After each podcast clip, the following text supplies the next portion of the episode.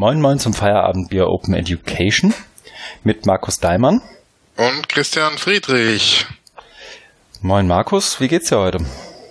Mir geht's gut, danke. Ich äh, wollte gerade meinen Flug nach Indien für meinen lang ersehnten Jahresurlaub. Sommerurlaub kann man ja nicht mehr sagen, das wird im November sein. Deswegen Jahresurlaub buchen. Bin da noch nicht ganz zu Ende, aber freue mich schon, also mit dem Buchen, freue mich aber schon sehr auf meinen Jahresurlaub im November in Indien. Sehr gut. Alle fangen mit dem Semester wieder an und der Diamond verlässt die Lande. Fangen wir vielleicht an direkt. Ähm, danke der Nachfrage übrigens, mir geht's auch gut. ähm, fangen wir an mit dem, was wir so gemacht haben. Und ich glaube, du hattest die spannendere Woche oder zumindest abwechslungsreichere Woche als ich. Deswegen fang doch gerne mal an. Was hast du getrieben seit, und das ist, glaube ich, schon jetzt acht, neun, zehn Tage, seit wir das letzte Mal aufgezeichnet haben, ne? Genau. Was hast du gemacht? Ich war in Wien ein paar Tage, die, ja, überlegen, ja, letzte Woche von Mittwoch bis Samstag. Da war ich bei der DGWF Jahrestagung. DGWF steht für Deutsche Gesellschaft für wissenschaftliche Weiterbildung und Fernstudien. Jetzt mögen sich manche fragen, warum war das in Wien, wenn es doch Deutsch heißt. Das ähm, ist dann wohl deutschsprachig gemeint. Ähm, ich verfolge jetzt die Aktivitäten dieser äh, Tagung nicht. Also ich war, das war jetzt das zweite Mal. Ich war einmal äh, dabei, als ich noch in Hagen war. Genau. Und jetzt war ich in Wien und war da auch aktiv beteiligt in Form eines Vortrags zum Thema OER in der Weiterbildung. Äh, zum Hintergrund, äh, es gab in Lübeck ein, also von Lübeck aus eine Befragung über den Verteiler der DGWF und über einen Verteiler des Netzwerks offene Hochschulen.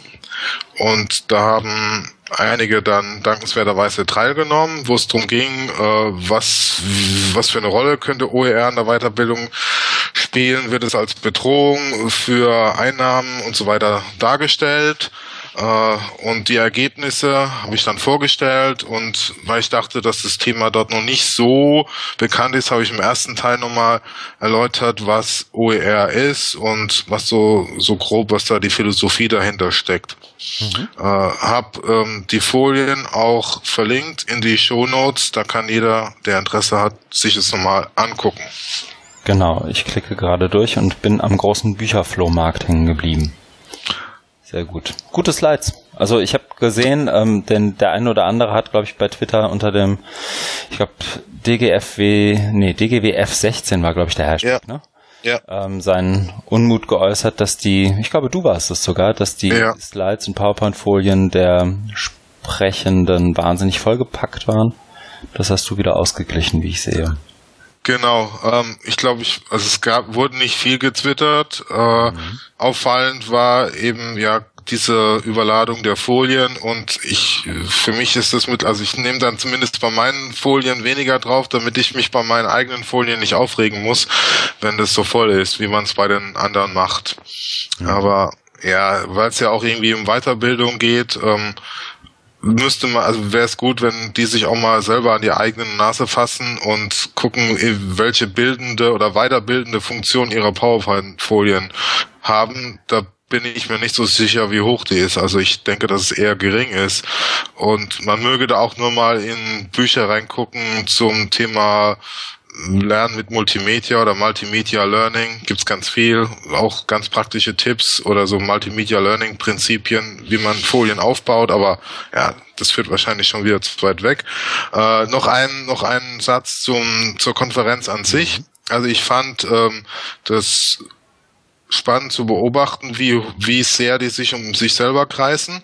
Also es war alles wahnsinnig nach innen gerichtet im Sinne von Weiterbildung, als Thema, also wissenschaftliche Weiterbildung als Thema aufzuziehen, aufzudröseln. Da gab es dann Hauptvorträge, die das ähm, sehr differenziert dargestellt haben.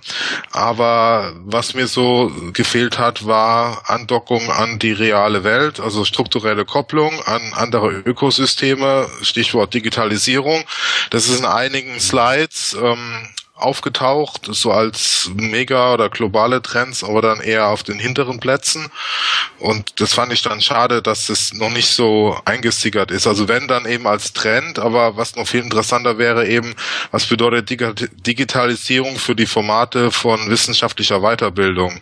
Da wurden immer Probleme gewälzt, aber man kam da nicht so auf das Naheliegende zu sagen, hm, guck mal doch mal, was es äh, da im Bereich digitale Bildung gibt. Weil wahrscheinlich auch nicht die einschlägigen Experten, du natürlich ausgenommen, vor Ort waren, die da hätten Wege aufzeigen können, oder? Also ich habe gesehen, Martina Emke war da, du warst da, aber sonst ja niemand, den ich so aus dem Themenkreis irgendwie gekannt hätte, oder?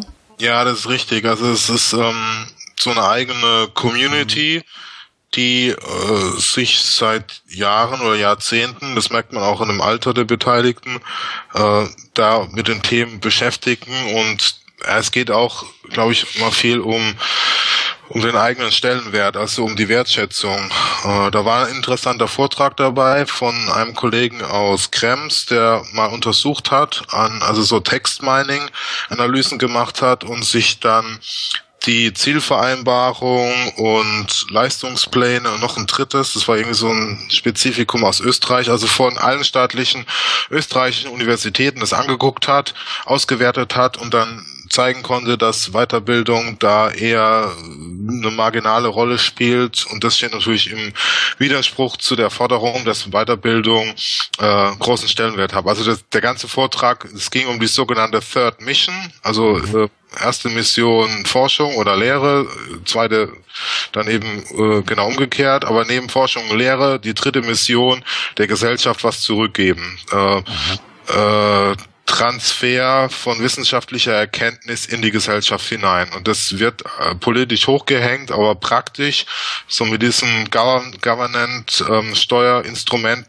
eben Leistungsvereinbarung, Zielvereinbarung und so weiter da nicht wirklich gelebt. Fand ich fand ich sehr spannend, wie er das wie er das gemacht hat. Er hat dann auch bei der Auswertung dann natürlich die Unis rauslassen, die Namen rauslassen müssen und so weiter, weil es ja schon so ein bisschen Zündstoff hat. Ja. Okay. Ja. Ja, passt schon fast, aber es ist zu früh. Ähm, heute ist ja auch die Open Access Strategie des BMBF verkündigt worden, verkündet worden. Aber da kommen wir vielleicht später nochmal kurz zu zumindest. Okay, sehr gut. Und ansonsten hat dir Wien gefallen? Ja, Wien war super.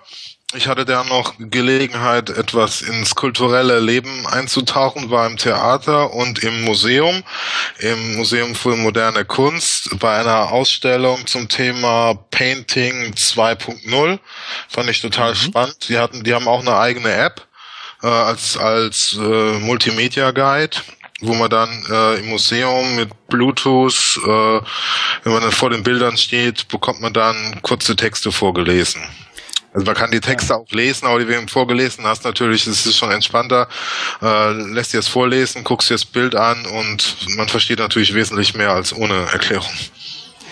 Da gibt's ganz geile Sachen. Ich glaube, gerade Museen machen da echt viel, was so mir zumindest im normalen Digitalisierung von Bildungskontext noch nicht so ganz unter, unterkommt. Oder ich glaube, die wenigsten nehmen es vielleicht sogar wahr. Also es gab jetzt vor kurzem den, Online-Kurs vom Städelmuseum, ich glaube, den gibt's immer noch. Städelmuseum in Frankfurt, das MoMA macht einen ganzen Haufen Sachen. Und es gibt auch ähm, den, und das habe ich erst neulich wahrgenommen, du weißt das wahrscheinlich, aber ich habe erst vor ein paar Wochen oder Monaten wahrgenommen, dass es den Horizon Report, den es so für die Trends, Digitalisierung ähm, und New Media in der Hochschullehre gibt, eben auch für Museen gibt. Und ähm, da lohnt sich auch nochmal quer zu lesen und einfach mal zu gucken, was passiert da gerade. Ähm, gerade was so, so Themen wie zum Beispiel Bring Your Own Device angeht, kann man da echt viel lernen. Mhm. Ja, spannend. Ja. Ja, bei mir war es so, dass wir nun in der heißen Testphase unseres Prototypen sind. Wir ähm, daddeln also gerade mit dem ziemlich Buggy-Prototypen unserer Lernumgebung rum, der aber auch genauso ist wie erwartet. Also, dass da jetzt Bugs drin sind, ist nicht ganz unerwartet. Ich habe es endlich geschafft, meine Einreichung für die DML einzureichen. Noch am Tag der Deadline habe ich meine Google Slides hochgeladen. Werde die auch im Vorfeld zur Verfügung stellen. Und ich habe parallel noch dazu die ersten vorsichtigen Versuche in Richtung einer Open Education Policy für die Leuphana Uni unternommen. Das ist aber noch erste Überlegung und, und so mal gucken, in welche Richtung das gehen könnte. Und dann kommen jetzt die ersten Gespräche mit Präsidium und allen, die da irgendwie beteiligt sind demnächst. Um da tatsächlich was zu entwickeln. Bin ich mal gespannt. Mhm. Ja, spannend. Ganz neu und da bin ich ja jetzt auch kein Riesenexperte drin. Ähm, aber freue mich da drauf. Ich glaube, da kann man viel lernen. Ja, klar, denke denk ich auch. Das, und, und dann sei die Möglichkeit gibt, sich irgendwie äh, aus, äh, auszuprobieren. Da kann man viel lernen, glaube ich auch. Ja. Genau. Ich muss mir noch Gedanken machen, wie man das dann auch wirklich kommuniziert, transparent macht, ähm, wie es zu der Policy selber kommt. Also ich glaube, eine Open Education Policy, die geschlossen zustande kommt, ähm, das ist dann schon sehr Wäre schon sehr ironisch. Aber ähm, da mache ich mir auch mal Gedanken zu. Und dann schauen wir weiter. Bin gespannt. Okay, sehr gut. Dann, wir haben heute das ganz schon fast klassische Format des Feierabendbier Open Education, in dem wir eigentlich auch erzählen, was wir trinken. Ich bin diesen Monat, was das angeht, raus. Aber Markus, was trinkst du? Ich bin auch raus, also was das Bier betrifft, sondern ich bin wieder bei keine Angst, ich werde den Namen nicht nennen, das habe ich ja schon gemacht. Ich bin wieder beim äh, Mineralwasser meines Vertrauens, doch diesmal habe ich es in der Klassik-Variante, weil die Medium-Variante ausgekauft war, als ich gestern Abend eingekauft habe. Deswegen habe ich hier Mineralwasser Klassik. Okay. Also der Zuhörer möge dir den ein oder anderen Aufstoßer verzeihen, da war Kohlensäure drin. Bei mir ist es Leitungswasser ohne Kohlensäure. Wenn von mir ein Aufstoßer kommt, kann ich es nicht aus Mineralwasser schieben. Fangen wir an. Ich habe es ja eben schon erzählt. Heute erst veröffentlicht, wenn ich es richtig gesehen habe. Ich habe zumindest erst heute die Pressemeldung gesehen. Ähm, Open Access Strategie des BMBF. Ich habe vorhin auch noch mal zehn Minuten drauf verwendet, mal zu gucken, gibt es denn auch irgendwo tatsächlich die Strategie schon an, zur Einsicht? Und auch die gibt's. Mhm. Ähm, ich glaube, wir werden uns eh noch öfter damit beschäftigen, vielleicht auch in einer, zumindest in einem Schwerpunkt, vielleicht nicht Sonderfolge, aber zumindest mal draufschauen, wie, wie wird das da strategisch gesehen.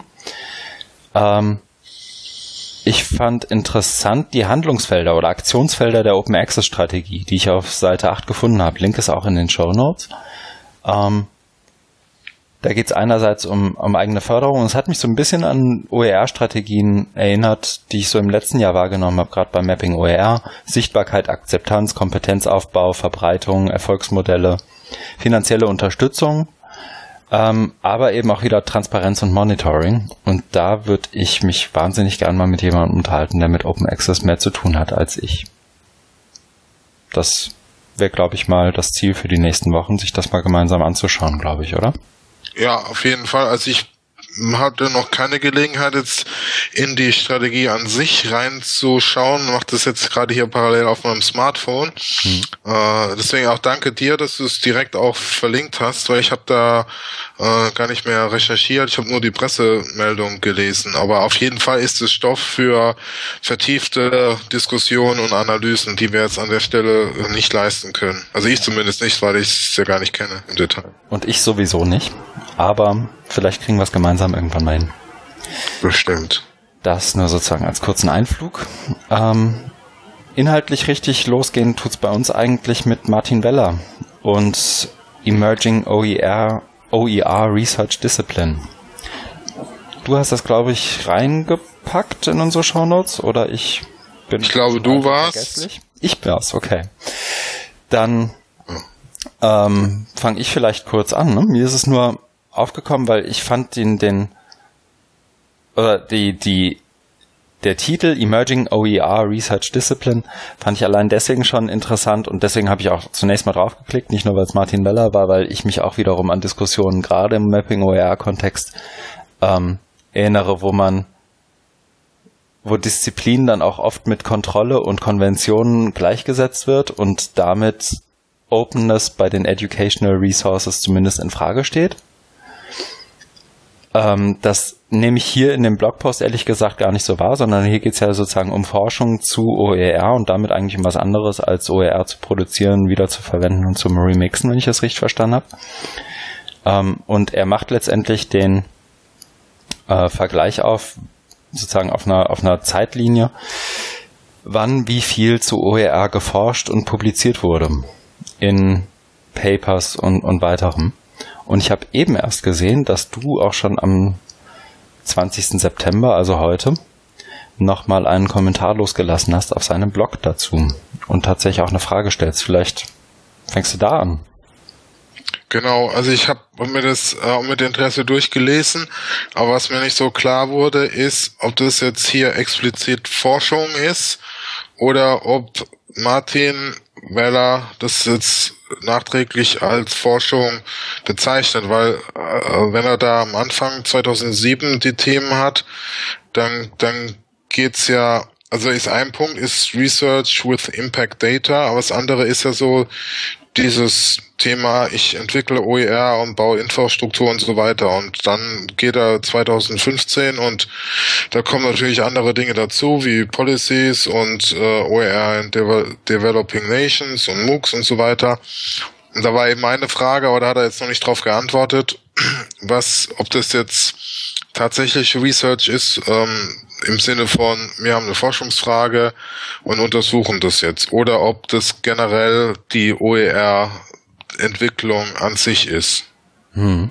Genau. Also einfach ein, ein, Rückblick und guck mal, hier ist hier ist ein Zeitstrahl und da ist das und das passiert, was ja auch schon hilfreich sein Genau, also was, also es ist, was er macht, ist ja Forschung. Er guckt mhm. sich es an und, und, er, und untersucht es. Aber die Dinge, die er beforscht, ob die wiederum explizit Forschung sind, das war mir nicht so klar. Ne? Mhm sondern da ging es vielleicht einfach, ich habe jetzt das irgendwie so, ich äh, entwickle jetzt OER. Also ich habe ja selber in so OER-Entwicklungsprojekten gearbeitet von der EU, wo es wo es darum ging, dann OER zu produzieren und zu verbreiten und damit ganz viele Menschen zu erreichen.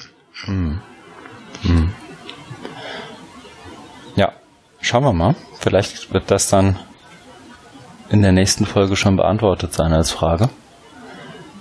Ich bin auch gar nicht sicher, aber da gehe ich vielleicht dann auch zu weit, inwiefern, also verschwimmen nicht auch gerade in dem Bereich ganz oft die Grenzen zwischen sozusagen klassischer peer-reviewed Forschung und Publikation und einfach einem gut recherchierten Blogpost zum Beispiel?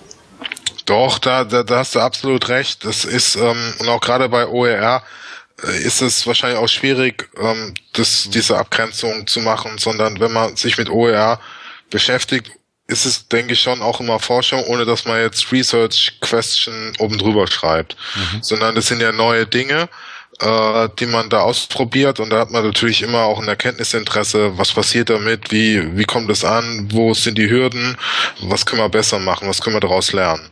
Und das das ist dann wahrscheinlich auch der Unterschied zu so klassischer Peer-Review-Forschung, wo es dann zum Thema OER, glaube ich, nicht so viel gibt, weil die sich dann auch eher selber mit, mit, mit mit sich selber beschäftigen oder mit anderen Forschungsgegenständen und dann ist OER liegt ja immer liegt ja immer so quer drüber und ist jetzt kein klassisch zu beforschendes Feld ja. in der Pädagogik oder in der Psychologie. Ja. Deswegen ja auch die Headline letztendlich, haben wir den Bogen wieder geschlagen, Emerging OER Research Discipline. Ne? Also dass ja. es erst wächst und überhaupt erst kommt. Und wahrscheinlich hat es mit dem ersten Gedanken von OER nicht mehr wahnsinnig viel zu tun in dem Moment, wo man den ersten Lehrstuhl für OER hat, oder? Ja, genau. Und es ist, äh, so wie er auch schreibt, ist es wirklich spannend zu beobachten, wie dieses Feld eben emerged, sich, sich entwickelt und da auch so eine eigene Forschungskultur sich herausbildet. Mhm. Also irgendwas passiert ja da und, und Leute haben verschiedene Interessen. Die einen interessieren sich für die Technik, für die Infrastruktur, andere jetzt für Didaktik, andere für Policy, aber alle vereint doch dann das Interesse an OER und da könnte tatsächlich dann was was, Spannendes äh, da herauskommen. Mhm. Okay. Schauen wir mal, ob du deine Antwort bekommst. Und beim nächsten Mal sind wir vielleicht wieder ein klein bisschen schlauer. Sehr gut. Nächster Artikel. Downs Great Summary Article, but Das ist nun, glaube ich, definitiv von dir, aber ich musste auch ein bisschen erst, erst lachen, dann weinen, dann fluchen, als ich es gelesen habe. Magst du? Ja, es ist, es ist von mir. Ich bestreite es nicht. Und zwar, es ist äh, geschrieben von dem von mir sehr geschätzten Terry Anderson, auch einer der Vordenker, Pioniere der Dis, also aus dem Bereich Distance Education, der da unheimlich viel gemacht hat. Und der kritisiert äh, ein also jetzt nicht so auf der inhaltlichen Ebene, klar, doch auch auf der inhaltlichen Ebene, aber erstmal fängt er an, dass es eben dieses Buch gibt, Open Education from OERs to MOOCs im Springer Verlag.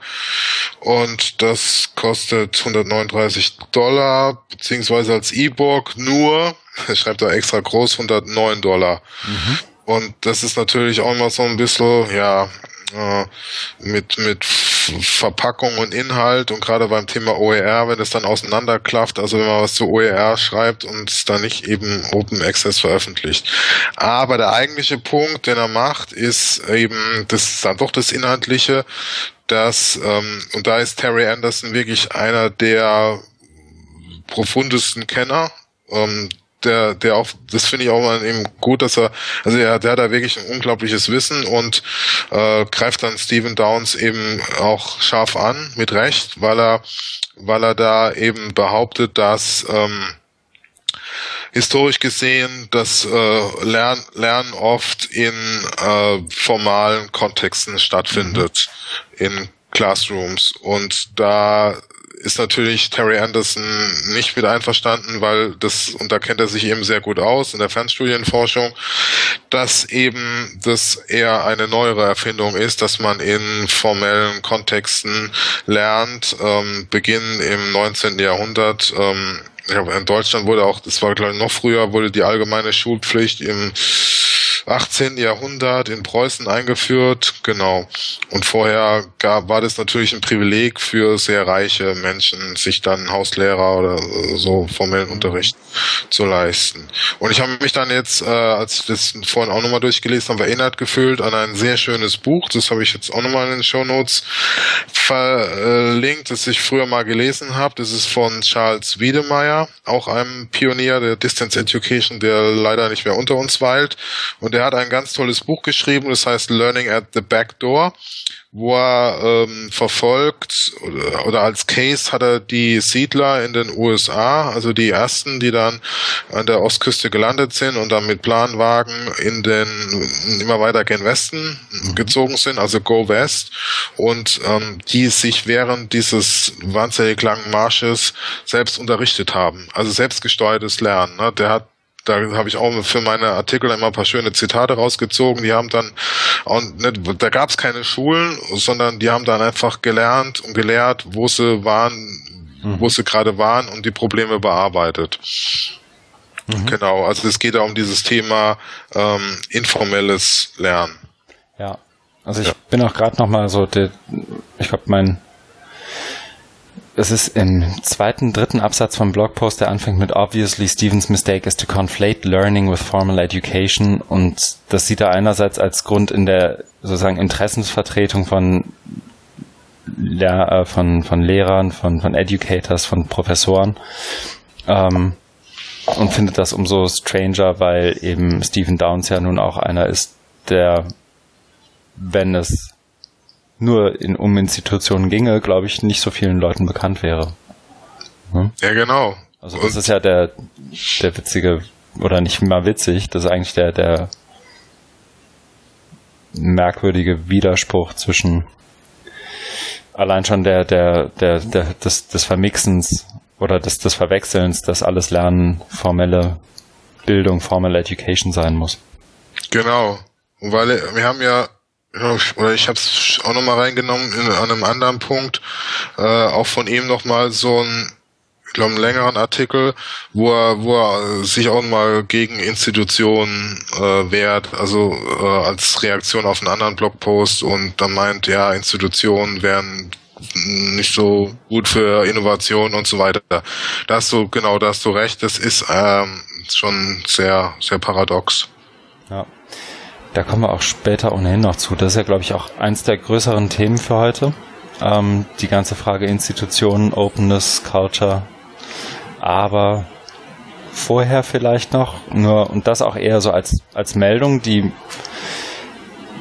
vielleicht, wer sich noch nicht damit beschäftigt hat, zunächst mal nachdenklich macht, aber ich glaube, jeder, der sich irgendwie im Bereich digitale Bildung, Digitalisierung von Bildungsformaten irgendwie beschäftigt, hat auch schon mal was von Barrierefreiheit gehört.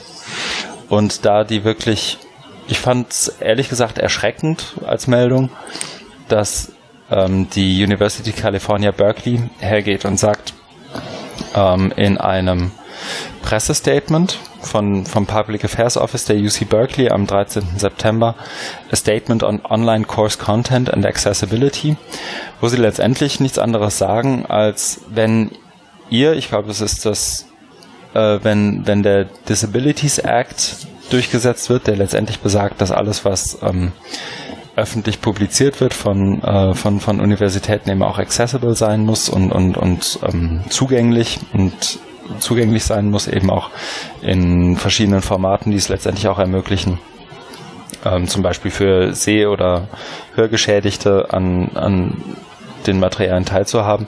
Wenn das wirklich durchgesetzt werden soll, dann nehmen wir unseren Content einfach komplett raus, anstatt den so zu modifizieren, dass er den Entsprechungen gerecht wird. Ähm, da stellt sich mir als erstes die Frage, warum ist er, warum ist der Content, den sie da rausgehauen haben, das bisher noch nicht? Aber als zweites auch ist es schon fast, also ich, ich habe es fast als Armutszeugnis erfunden, dass eine der größten und angesehensten Universitäten der USA so weit gehen muss und ein Public Affairs Statement raushauen muss, um sagen zu müssen, übrigens, wenn wir jetzt auch noch für die ganzen ähm, Behinderten oder Beeinträchtigten ähm, unseren Content anpassen müssen, dann lassen wir es lieber gleich sein. Also können wir die Bude dann nicht gleich abschließen und den Schlüssel wegschwärzen, war so meine erste Reaktion. Aber vielleicht dann auch eher dem Affekt geschuldet. Ja, ich finde es auch ähm, merkwürdig, äh, diese diese Konsequenz und die Reaktion darauf und sagen, okay, dann müssen wir wohl, also es wird doch irgendwie auch mit Kosten äh, begründet dass, dass sie kein Geld haben, das dann so aufzubereiten, dass es barrierefrei ist. Und das war dann auch noch so zu verknüpfen und zu sagen, okay, das ist dann dann zu Lasten von allem. Free Online Course Content ist ja, du hast es zugespitzt formuliert als Armutszeugnis, aber ich denke auch darauf darauf läuft es hinaus oder ja auch ein bisschen billig ähm, verkauft, weil da würden ja dann, also die nicht Hör- und Sehgeschädigten leiden ja dann auch drunter, weil es ja nicht mehr als Free Online-Content angeboten wird. Das kann es ja auch nicht sein.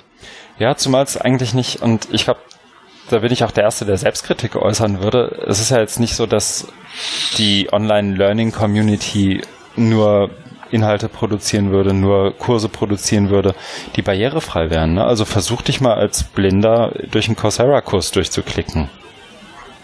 So. Oder durch einen edX-Kurs oder durch einen der FH Lübeck oder der Lefana. Das wird nicht funktionieren.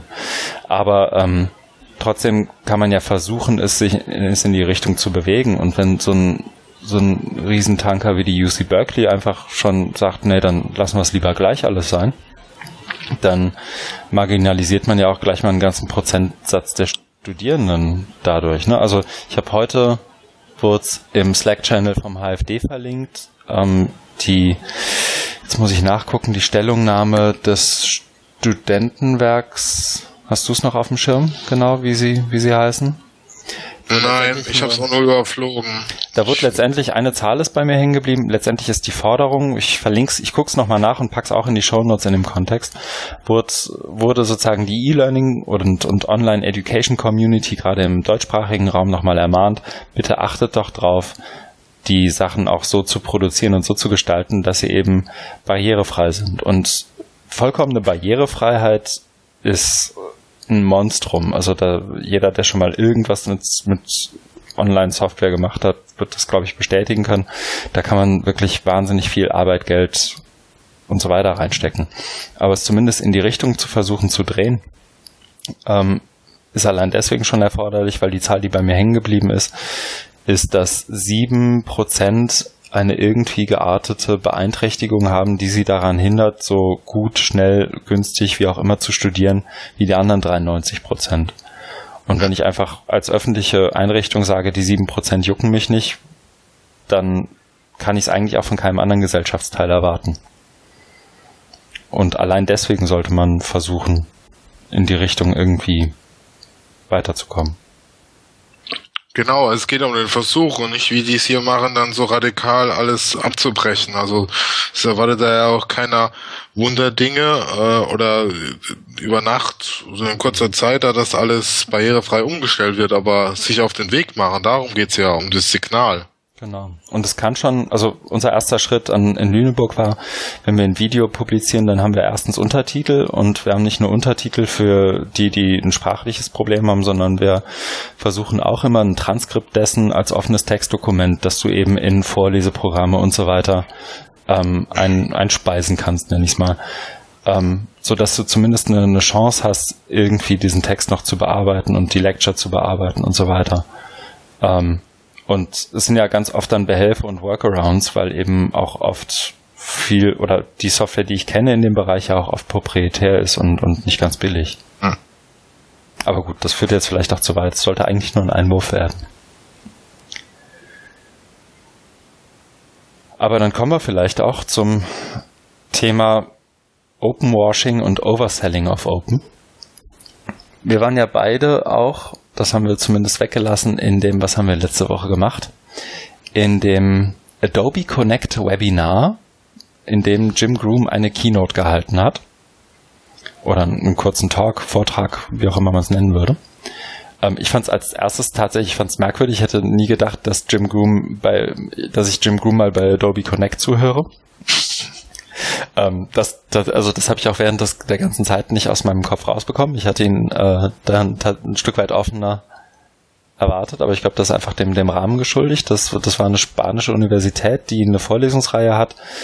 Und als nächstes ähm, tritt, kommt Martin Weller in Aktion und danach wahrscheinlich Catherine Cronin.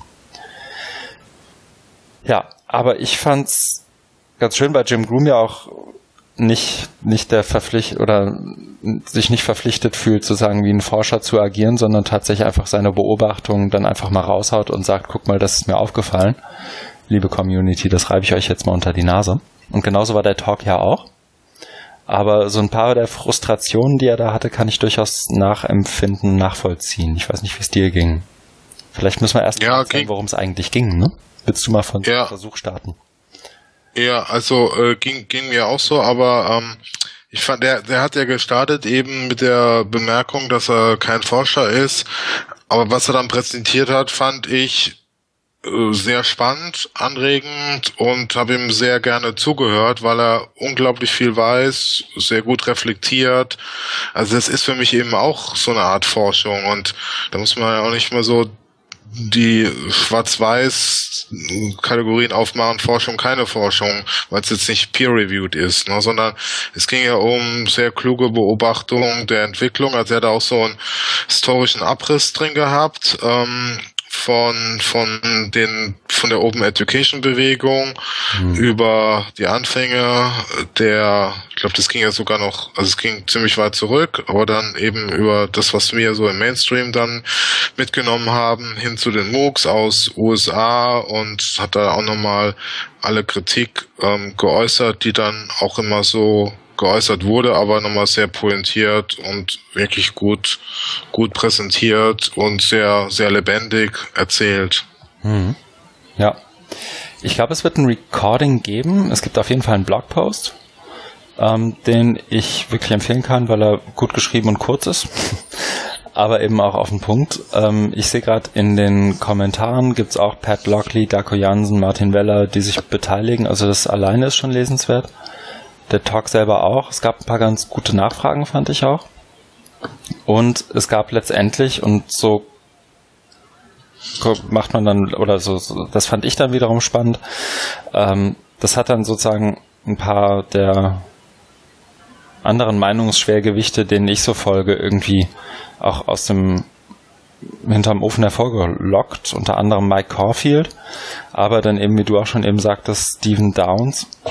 Ähm, Mahabali hat sich noch geäußert, Audrey Waters, Kin Lane haben in ihrem ähm, Podcast, von den ich auch inzwischen regelmäßig höre, ähm, noch darauf geantwortet. Und es ging dann ganz schnell auch um eine Diskussion zunächst mal.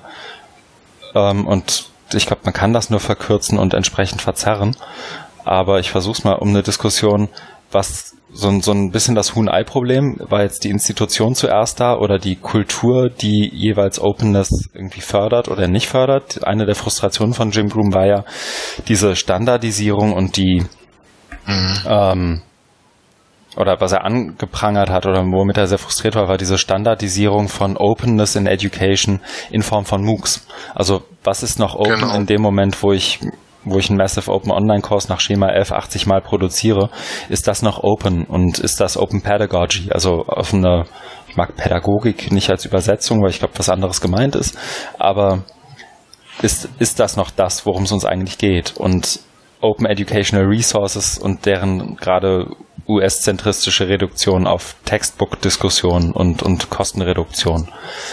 Ja, aber noch, ähm, nur mal ein Einwand, also was, was ich eben in meiner Zusammenfassung vergessen habe, ist eben, dass, ähm, dass er als ein zentrale Anker oder Referenz hatte das Buch von Martin Weller, The Battle for Open. Ja. Und da geht's ja genau um das, was du eben auch gesagt hast. Also das Buch ist, glaube ich, 2012 oder 13 erschienen. Ich fand es damals auch ähm, großartiges Buch. Mhm. Äh, weil, also es, der Untertitel ist, glaube ich, ähm, how openness has won, but it doesn't feel like a victory. Ne? Also jetzt, genau. jetzt haben wir diese, diese, diese MOOCs und die haben ja Open und Online, also irgendwie so eine Art von Open Education drin. Die ganze Welt redet davon. Es müsste eigentlich alles super sein aber irgendwie, ne, es gibt eben eine Community, zu der ich mich irgendwie auch äh, zurechne, äh, haben dann gedacht, nee, äh, das ist jetzt nicht so das, was wir uns wünschen. Und ähm, da gibt's ja dann, oder daraus abgeleitet kommt eben dann dieses, dieses Overselling oder äh, was von Audrey Waters auch mal verarbeitet wurde, das Open Washing, also eine Anlehnung an Greenwashing, ne, dass jetzt alles Öko ist und so weiter. Oder Bio gibt's jetzt dann eben das Open Washing und ähm, da ist eben dann die Aufgabe von Menschen wie Jim Groom oder Martin Weller, uns immer wieder dann dahin zu führen, den Finger in die Wunde zu legen und zu sagen, Moment mal, guck mal hin, das ist doch eigentlich gar nicht, gar nicht so open, ähm, was sie da machen. Also ich habe das, kann mich da erinnern, dass ich ähm, auch zu Beginn, als es losging mit dem MOOC-Hype, mir das auch mal angeguckt habe und auch im Vortrag dann verarbeitet habe und kritisiert habe, das äh, angeguckt habe. In Coursera-Kursen gab es da dann immer diesen Code of Honor und das dann der OER oder Open Access gegenübergestellt habe. Und das fand ich dann auch immer ziemlich ähm, ja, befremdlich. Also wenn man sich anguckt, wie die, wie restriktiv dann die Geschäftsbedingungen von Coursera sind und ja. wie äh, frei und liberal die Open Education Philosophie ist. Aber das haben viele dann nicht so gemerkt und deswegen braucht es dann wohl auch diese Bücher und diese diese Begriffe, ne, dass man das sagt, das hat jetzt mit Open da nicht wirklich viel zu tun. Ja. Ich finde, also gerade diese Diskussion, finde ich, kann man wahnsinnig gut mit einer, ich nenne es mal Ownership-Brille sich angucken. Also wer, wem gehört wann was, wer hat wann Zugriffsrechte auf was, wer kann wann was ändern und mit welchem Recht.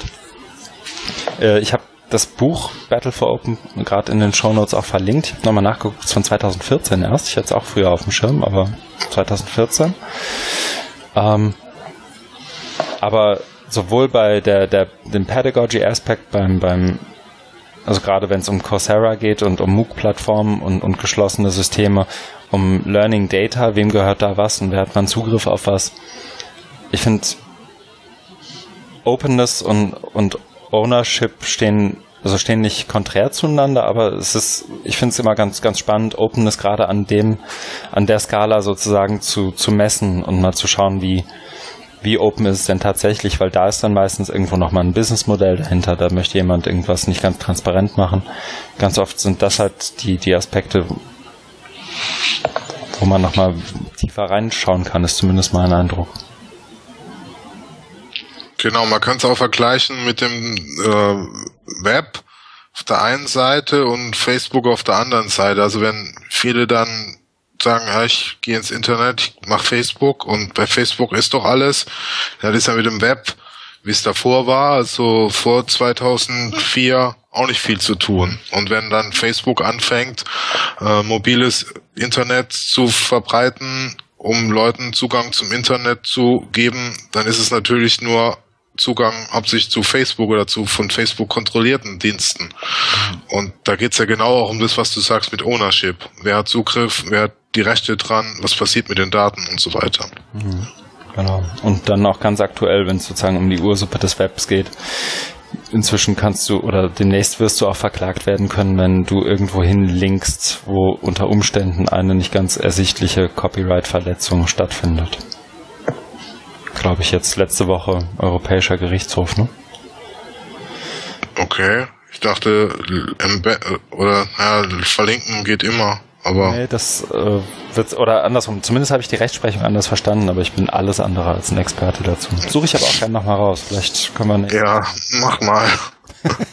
ich suche mir, such mir vor allem Experten dazu, damit ich hier nicht auf dieses dünne Brett mich begeben muss. ähm, aber vielleicht von dem Blogpost von Jim Groom ausgehen. Die, die Antwort von Mike Caulfield war dann, ich fand das ganz, ich, ich lese gerne, was er so zusammenschreibt immer in seinem Blog, einfach weil ich finde es schön zugänglich und trotzdem ähm, hat es inhaltlich einen, einen spannenden, eine gute, eine gute Flughöhe.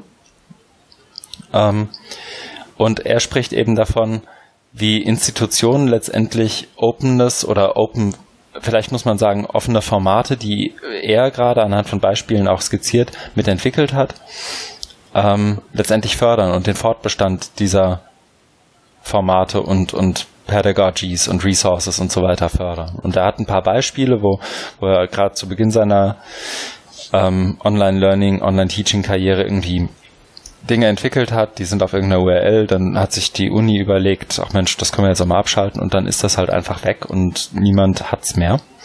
Das heißt, er, er sieht ganz oft die, die, die Institution sozusagen als den, den Schlüsselfaktor beim Fortbestand von sowas. Ähm, wohingegen die Reaktion von Stephen Downs dann eben die war, ähm, das it's, it's the culture stupid schon fast, oder? Also es ist nicht die, die Institution selber ist es nicht, sondern die Kultur.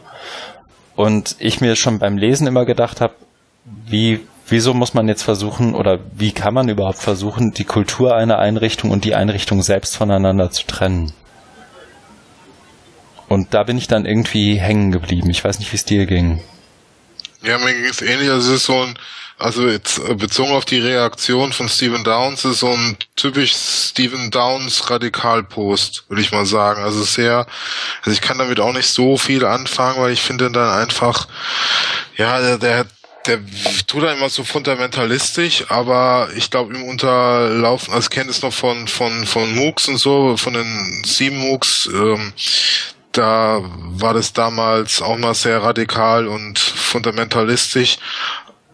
Aber hier ist mir es auch nochmal aufgefallen und ähm, ja, er er geht immer so auf die Grundlagen, aber ihm unterlaufen einige Denkfehler. Und das ist genau das, was du eben angesprochen hast. Die Unterscheidung zwischen Institution und Kultur funktioniert, glaube ich, so nicht, weil die Institution bringt natürlich gewisse Kulturen hervor. Und ja, der Post von ihm ist ja auch wahnsinnig lang, glaube ich, ähm, wo, wo er das mal im Detail erläutert, aber ich glaube, das geht immer an dem eigentlichen Punkt vorbei oder, oder unterliegt eben diesen, diesen Denkfehlern oder Kategorienfehlern und wenn man die nicht aufdeckt, dann kann man noch so lange Postings schreiben, aber man kommt da nicht weiter. Ja. Ich fand dann den äh, von den Ausgangspost von äh, Mike Caulfield ähm, sehr lesenswert, auch weil er da schöne Metaphern hat ja. mit dem mit dem Auto und mit den OER und Friends, die hinten drin sitzen und der Sitz wird noch zurückgeklappt. Also es ist großartig, wie er das schreibt und dann eben die Station darstellt, dass man erst sich um andere Dinge kümmert, also von den Themen, die dann im Front, äh, also Vordersitz sind und zu OER, ja, Next Stop, aber das verschiebt sich immer weiter nach hinten, dann kommen die Textbücher und so weiter. Also übersetzt könnte man auch sagen, es gibt immer dringendere, das, das kennen wir auch aus der OER, das habe ich in Wien jetzt auch wieder so erlebt, dass man sagt, ja, OER super, aber mh, hm, wir haben doch dringendere Probleme, äh, wir müssen den Menschen in die Weiterbildung bringen, äh, wir müssen enger mit Volkshochschulen zusammenarbeiten, das ist unglaublich wichtig und so weiter. Also es gibt immer was Wichtigeres zu tun und OER hat es dann sehr schwer, ähm, tummelt sich dann im, hinter, im hinteren Bereich. Mhm. Ja, also ich habe die, die Passagen, die ich da besonders witzig oder gut fand, weil sie eben so, so hängen bleiben, auch von Mike Caulfield, habe ich tatsächlich eins zu eins in die Show Notes gepastet. Ähm, und er macht da den, den Unterschied, das vielleicht nur um das sozusagen für alle, die den noch den Artikel noch nicht gelesen haben. Ähm, vorne im Auto sitzen, sitzt die Open Pedagogy, Student Blogs, Wikis und so weiter. Ähm, oder andersrum, vorne sitzen OER und hinten sitzen Open, sitzt die Open Pedagogy. Und während ähm, OER vorne lenkt und fröhlich, fröhlich weiterfährt, ist Open Pedagogy hinten im unklimatisierten Auto und schwitzt ganz fürchterlich und möchte irgendwann mal raus zu Burger King. Aber OER sitzt vorne und sagt, ja, noch, noch eine, noch eine Raststätte weiter und so weiter. Und übrigens, gute Arbeit machst du da hinten. Ich hoffe, dass das Gepäck drückt nicht. Ähm, ja, also es geht ja, es geht ja, mal als Erläuterung, es geht ja darum, dass ähm, Content-Produktion was wir ja auch oft kritisiert haben in unserem Podcast, dass es um Content-Produktion geht, deswegen OER und ähm, müssen ganz viel OER produzieren und dann wird dieses Thema äh, Open Pedagogy oder was wir auch schon oft thematisiert haben, Open Educational Practices schon schon kommen. Aber das war ja genau immer der Fehler, ne? das so quasi Automatismus anzunehmen. Äh, Hauptsache, also wenn erstmal genügend OER da sind, dann wird alles ganz innovativ. Das ist kompletter Blödsinn. Ja.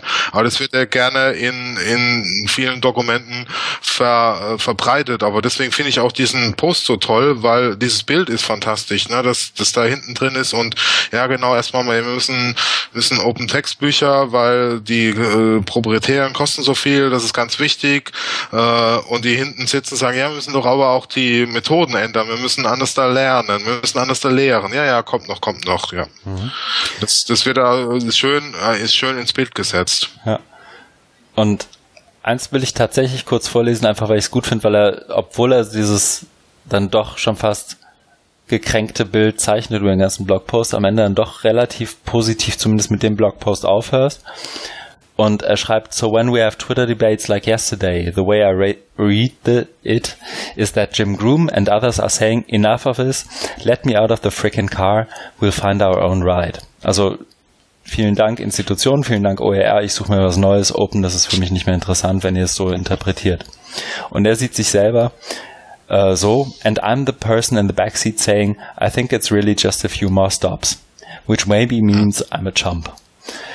Und ich finde das grundsätzlich ja, also ich finde das immer bewundernswert, wenn Leute die Institution und die Kultur dann auch sozusagen so aushalten und die weiter mitformen wollen, auch wenn es immer nur so in inkrementellen Schritten irgendwie nach vorne geht. Also das kann man ihm dann, glaube ich, schon anrechnen. Genau.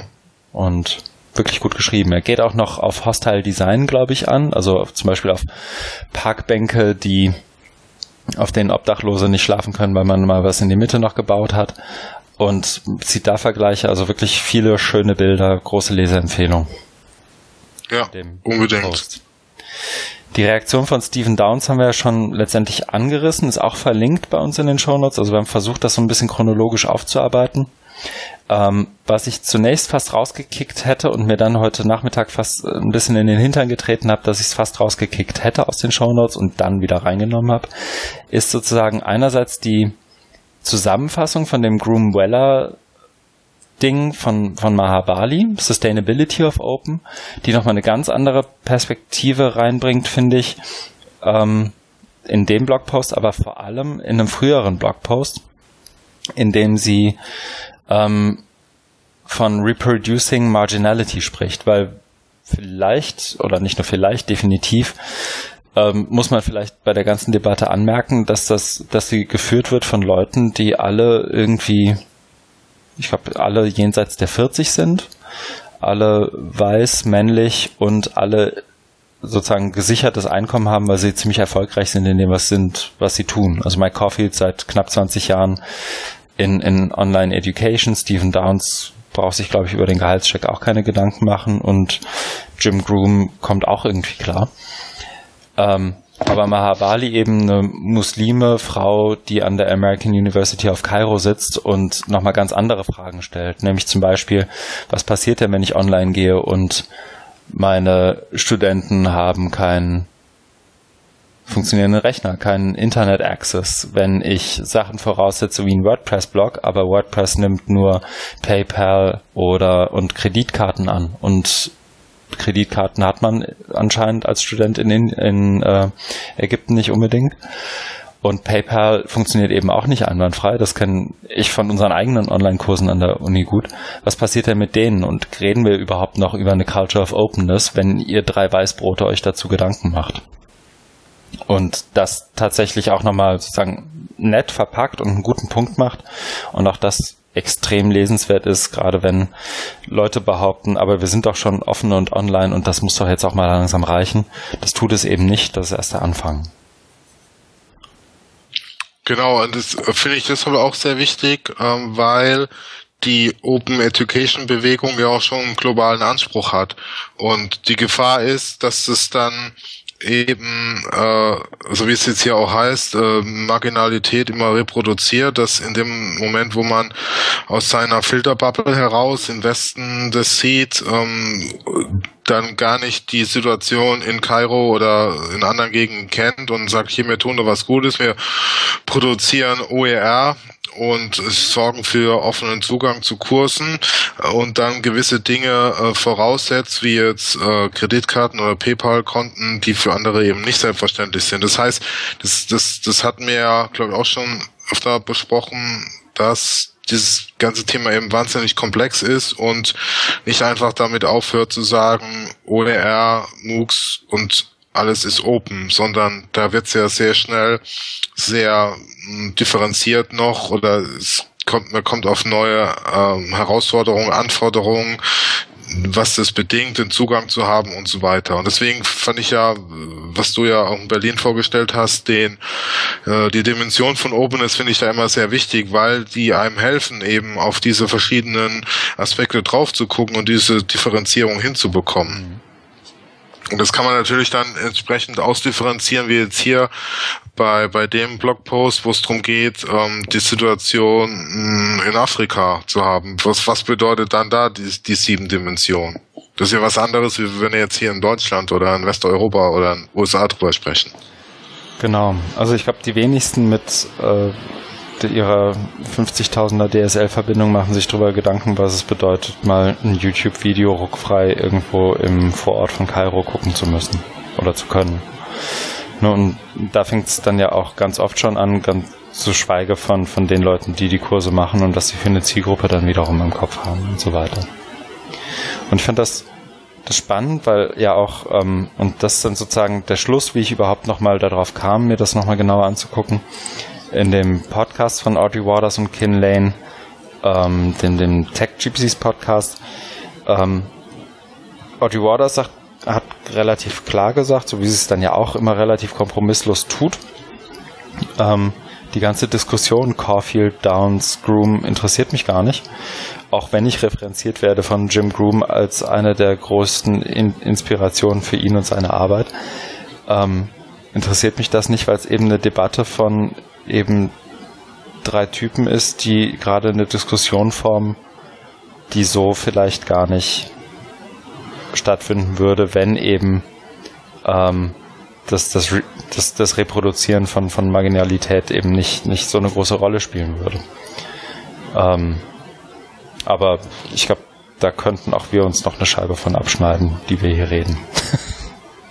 Ja, also es geht, es geht natürlich auch mal ein Stück weit um äh, genau Selbstkritik und ähm, muss auch gucken, also ähm, dass man das da nicht übertreibt. Also ich kenne jetzt den Podcast von die neue Ausgabe von ihr jetzt nicht, deswegen kann ich jetzt auch nicht so viel sagen, aber die Gefahr könnte ja sein, dass man das dann wieder zu, zu zu weit treibt und dann die Debatte, die da jetzt geführt wurde, die, die wir da in dem Webinar hatten, die wiederum zu klein zu reden und alles dann jetzt anhand von äh, dritte Welt Problemen. Das soll jetzt nicht abwertend klingen, aber dass man das, das wiederum absolut gesetzt wird. Also es geht immer um die Perspektive und es geht natürlich auch mal um, um, um die Selbstreflexionsfähigkeit und wie, wie sehr ich das dann mitbedenke. Und über, der erste Schritt wäre natürlich, das zu thematisieren und zu problematisieren und dann zu gucken, finde ich da auch eine Lösung. Aber man darf natürlich nicht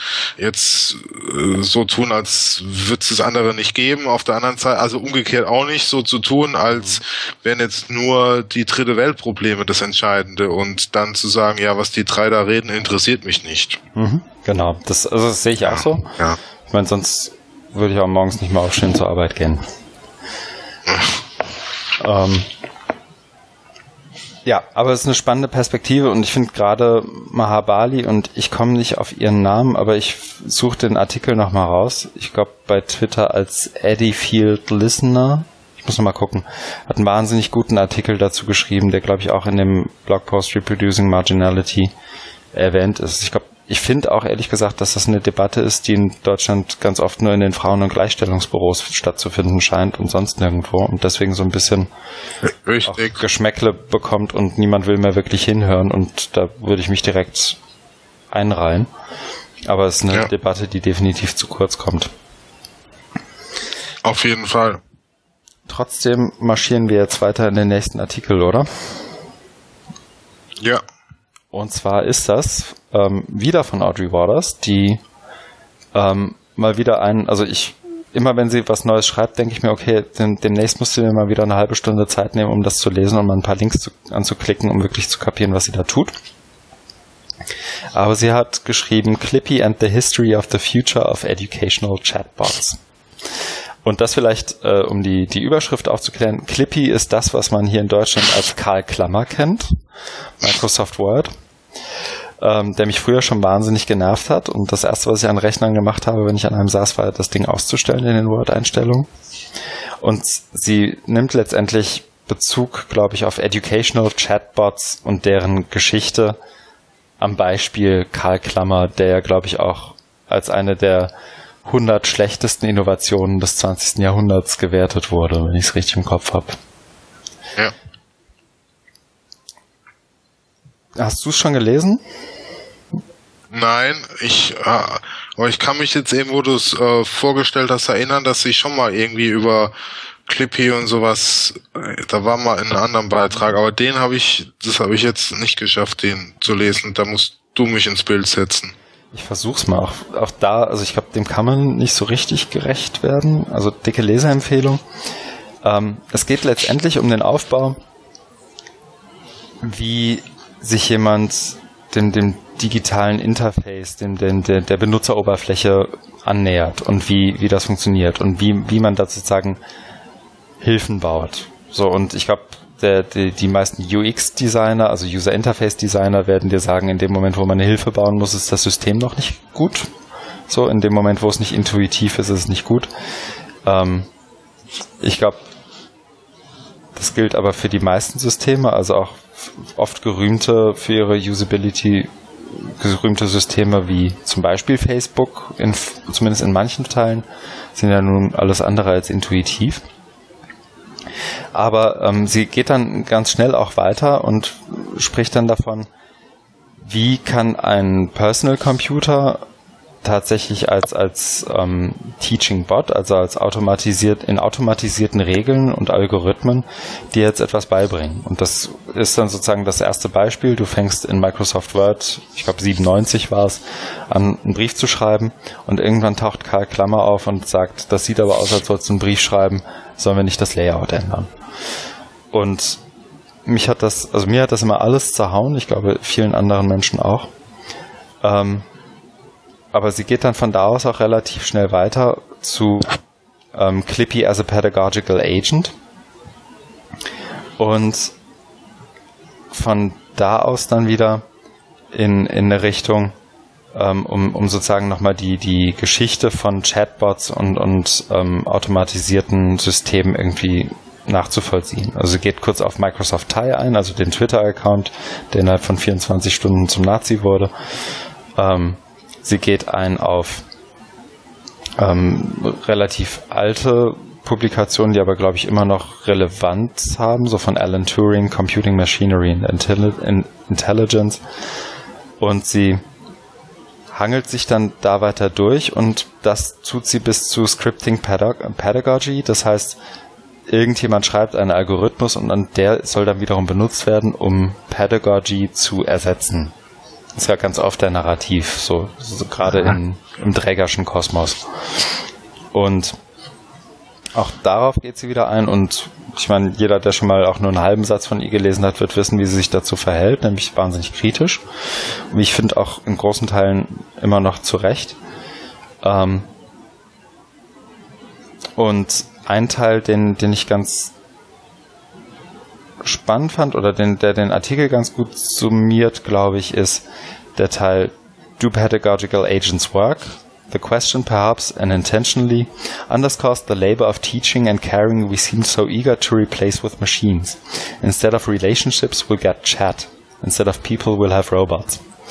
Also, ich finde zu Recht liest sie aus dem schon fast fanatischen Warten darauf, wann endlich Chatbots unsere Tutoren, Mentoren und Lehrenden ersetzen können, auch eine Geringschätzung eben genau dieser Profession und des Berufs ab. Und das ist sozusagen der, der übergeordnete Narrativ, den ich so für mich daraus gelesen habe nochmal.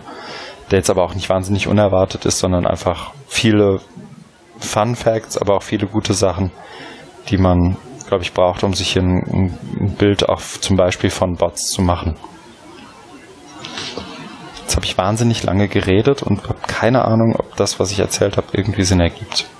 Sag du es mir, Markus. Also für mich ergibt Sinn, weil äh, ich ja ihre Arbeiten kenne, die sich immer auch ein Stück weit um die, Hist äh, die Geschichte drehen. Äh, sie hat ja auch äh, History of Teaching Machines, glaube ich, gibt's ja das mhm. Buch. Und ähm, das finde ich an ihr immer so faszinierend, dass sie sich da auch die Mühe gibt, es zu recherchieren und dann eben die Narrative, also was mit die, die mit Technik verbundenen Erzählungen dechiffriert. Das finde ich unglaublich wichtig, äh, weil ähm, da es auch mit Macht geht und ähm, es geht um Macht, ähm, welchen Einfluss dann gewisse Innovationen und Techniken auf unser Verständnis von Lehrern und Lernen haben. Und wenn man da eine historische Perspektive aufmacht, dann wird es auch immer noch verständlicher, weil dann sieht man mal Umdeutungen oder Änderungen äh, und das habe ich, genau, das habe ich in einem anderen Beitrag, den, den wir noch besprechen, da kommt es nämlich auch zur Sprache. Ja, und deswegen finde ich das immer wieder faszinierend, äh, wie, wie, sie, wie sie das macht, auch jetzt hier mit Clippy und ähm, dann den Bogen aufschlägt, dann zur Zukunft mit den pädagogischen Educational Chatbots. Mhm.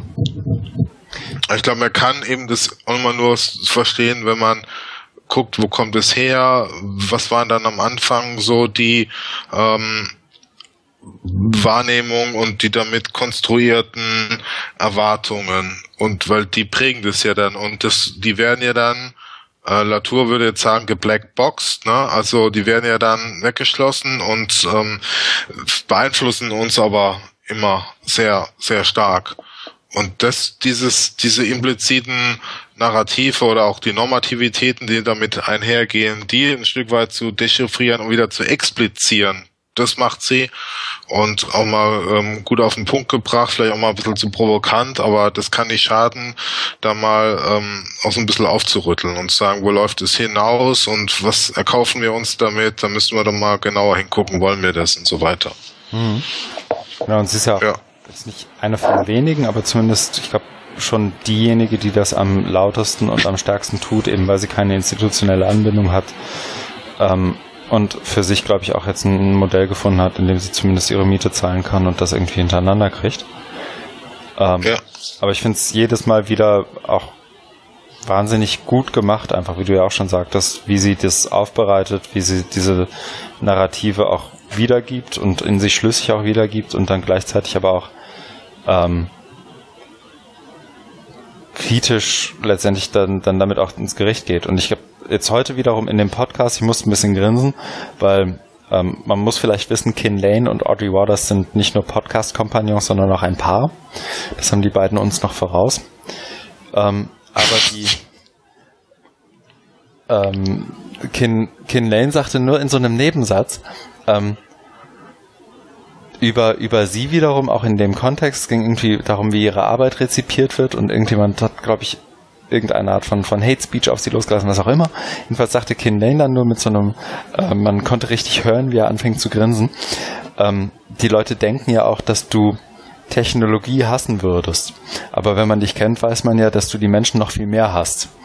Also die, ähm, also Audie Waters hat dazu nicht mal einen verkrampften Lacher raushauen können. Ich glaube, das gab dann noch Ärger später. Aber ähm, die, das, das, sie ist ja überhaupt nicht, und ich finde, man kann das oft da reinlesen, aber sie ist es anscheinend nicht, nicht sonderlich pessimistisch gegenüber Technologie im Allgemeinen, sondern versucht nur aufzuarbeiten und bewusst zu machen, was die Narrative und die Entwicklung in zum Beispiel einem Feld wie Educational Technology daneben sind. Und davon genau, also ich, also, definitiv zu wenig. Genau, äh, hundertprozentig d'accord. Sie ist keine Technikfeindin, im Gegenteil. Wenn sie nämlich Technikfeindin wäre, würde sie, glaube ich, nicht so, nicht so Beiträge schreiben, sondern gerade weil sie von Technik so fasziniert ist, äh, kann man diese Energie aufwenden und diesen Spürsinn und danach zu bohren. Also es ist ja auch un unglaublich faszinierend, ne, wenn man danach gräbt und und es aufspürt und und so. Und da braucht man ja eine, eine hohe Wertschätzung und äh, Vorliebe für Technik, sonst würde man das gar nicht machen. Ja, ja, das stimmt. Also dann würden wenn, wenn sie das, wenn sie die Technikaffinität nicht hätte, dann wäre sie bei der, wie war es, DGFW gelandet? Ja. Genau. Na gut. Ja, also das ist definitiv lesenswert und ich habe gerade nochmal geguckt, so lang ist es gar nicht, also vielleicht 20 Minuten einplanen und mal lesen. Der nächste, ich glaube, Artikel ist von dir und ich fühle mich schon fast schlecht. Wir sind über eine Stunde inzwischen in der Aufnahme, aber wir haben nun mal neun, zehn Tage uns nicht gesehen und gehört und die Artikel sind alle gut. Ich glaube, wir sollten das auf jeden Fall durchziehen für alle, die jetzt noch zuhören, das wäre eine ganz gute, guter Moment, um mal Pause zu drücken und es vielleicht auf den nächsten Tag zu verschieben, weiterzuhören. Denn wir wechseln das Thema ein bisschen und widmen uns Doug Belshaw Digital Literacy, Identity and the Domain of One's Own.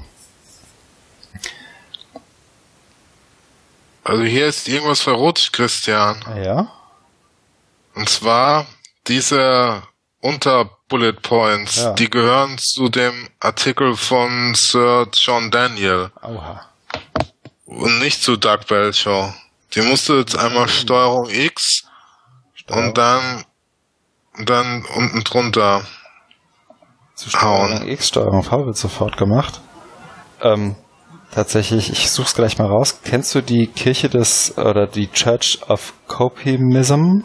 Ich glaube, es das heißt so. Nein. Ich habe das heute, nee, ich habe das am Wochenende gefunden. Ich pack das auch in die Shownotes, weil das ist tatsächlich wahnsinnig. Ich musste wirklich lachen. Ich pack jetzt mal live auch was in die Shownotes dazu. Und zwar ganz unten. Ähm, und zwar gibt es die Kirche, das nur als ein kurzer Einwurf, Missionary Church of Copimism oder Copymism. Ähm, unter anderem das Yin-Yang-Logo aufbereitet mit Control C, Control C, Control V. Um, is a congregation of file sharers who believe that copying information is a sacred virtue. The church, based in Sweden, has been officially recognized by the Swedish legal, financial and administrative service agencies as a religious community.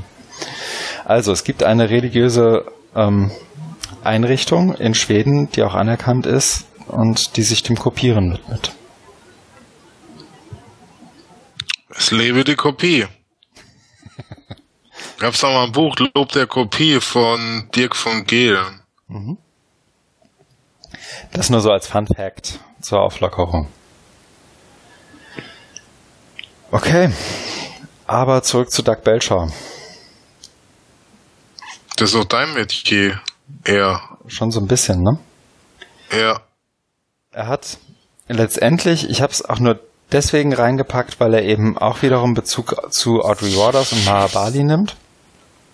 Ähm, also dem, dem Ownership-Teil des, des, sozusagen des ersten Teils in, in der Unterhaltung von vorhin, wo er letztendlich auch von Identities und Identity Building, also wie, wie schaffe ich mir eine Identität online, spricht und wie hat sich das vielleicht auch in den letzten zehn Jahren geändert. Er spricht selber davon, dass er, ich glaube, zehn Domains hat ähm, die er sich aufgebaut hat und die er auch pflegt, unter anderem Domains schon für seine Kinder reserviert hat, was ich witzig finde. Also ich habe es mal in einem Podcast von ihm gehört, aber sein fünfjähriger Sohn hat schon seine eigene Domain und kann damit schon rumbasteln und die wird irgendwie im Wohnzimmer gehostet.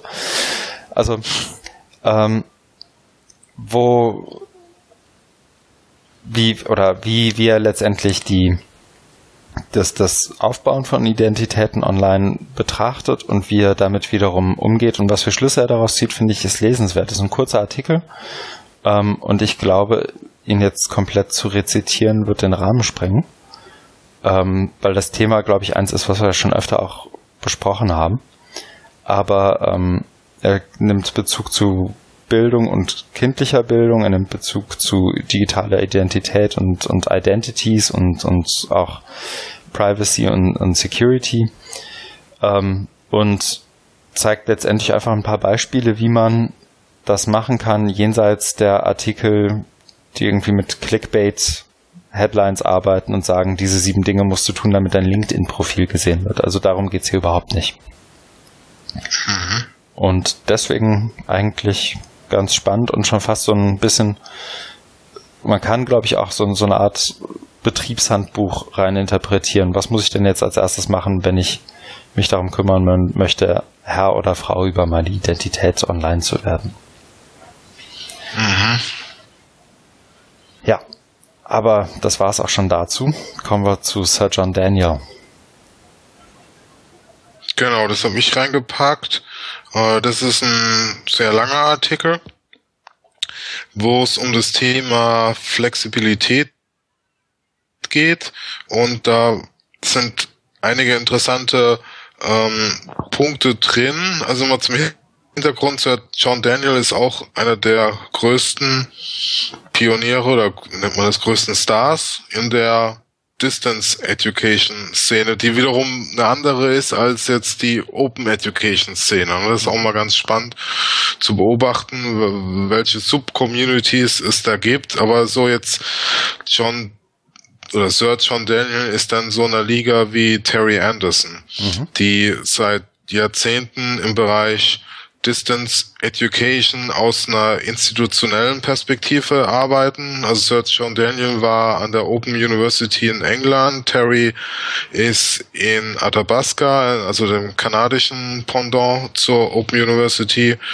Und die beschäftigen sich sehr intensiv mit den Themen und haben da auch eine sehr sehr groß, sehr hohes Wissen und äh, bringen da auch oft, also bringen dann die, die eigene Historie mit ins Spiel. Und genauso ist es ja auch bei Sir John Daniel mit dem Thema Flexibilität.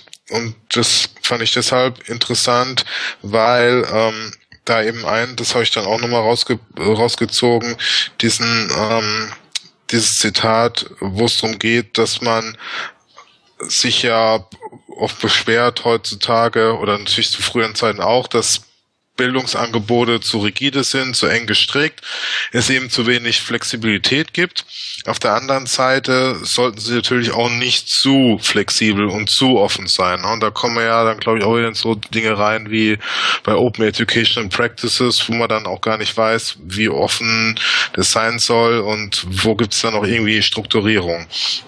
Und ich glaube, das trifft sehr gut, dass es eben da so, dass es um diesen Zwischenraum geht zwischen einer totalen Vorstrukturierung. Also das war ja der Ursprung auch nochmal zur, zur Fernstudienentwicklung war, war ja das so, das sogenannte Correspondence-Modell, wo per Brief die Materialien verschickt wurden und daraus haben sich dann Institutionen herausgebildet später, die aber dann auch nächste neue Entwicklungsstufe gegangen sind, wie jetzt Open University oder die Fernuniversität in Hagen. Und für die Fernuniversität in Hagen gibt's ja dann diesen Ausspruch von ehemaligen Gründungsdirektor Otto Peters, dass, dass, dass am meisten industrialisierte Modell der Pädagogik ist, weil alles, also so ein fordistisches Modell, es wird vor, vorkonfektioniert, vorproduziert und eine hohe Arbeitsteilung und Spezialisierung bei der Produktion der Bildungsmaterialien und dann folgt, also wird es so zusammengebaut und dann verschickt und, und so weiter. Das ist alles sehr stark industrialisiert. Sowas will man natürlich nicht mehr haben jetzt im Zeitalter der Online. Also nach Correspondence und Multimedia Education kommt ja dann irgendwann die Online Education als neue Evolutionsstufe. Aber da ist natürlich die Frage, wo ist dann da die Grenze, wie offen und flexibel darf es denn sein? Und da habe ich dann einfach nur so mal den Kommentar gemacht zwischen konventioneller Bildung und Bildung 4.0 oder 5G, was es jetzt wohl auch gibt als, als Passwort, wo ja, ich noch keine Antwort bekommen habe auf meine Frage. Genau. Wahrgenommen. Sorry, ja. Mikro ja, aber also ich genau, aber ich glaube, da ist genau der das Ding, wo man wo man nachdenken muss, wo wo und da ist halt Flexibilität ein ein Kern. Ähm, Aspekt, äh, auf den man es dann wieder fokussiert und das finde ich deshalb wichtig, weil man braucht ja irgendwie so Anker, ne? sonst lässt man sich da immer äh, faszinieren von irgendwelchen Bass- und Schlagworts. Ja. Genau. Ja, ist spannend. Also ich bin ähm, ja nun kein Gelernter in dem Bereich, wie man mir ja auch wahrscheinlich oft anmerkt, aber Sir John Daniel ist mir ehrlich gesagt, auch wenn er wie einer der Gottväter wirkt, nie untergekommen. Also das, was du ja eingangs sagtest, so Unterschied Distance Learning, Open Learning. Ich bin ja schon eher so, mein, oder mein persönliches Lernnetzwerk ist ja schon eher im Bereich Open Learning. Ähm, nie gehört, nie gesehen. Obwohl ja, das, das meine ja, das, mhm. das ist auch äh, ein Stück weit schade, äh, dass es diese äh, verschiedenen Communities gibt und da gibt's ja durchaus eine Affinität also jetzt zwischen Distance Education und Open Education. Mhm. Also mehr Affinität jetzt als zu äh, Open Education und, und XMOOCs äh, Community, wenn es überhaupt gibt.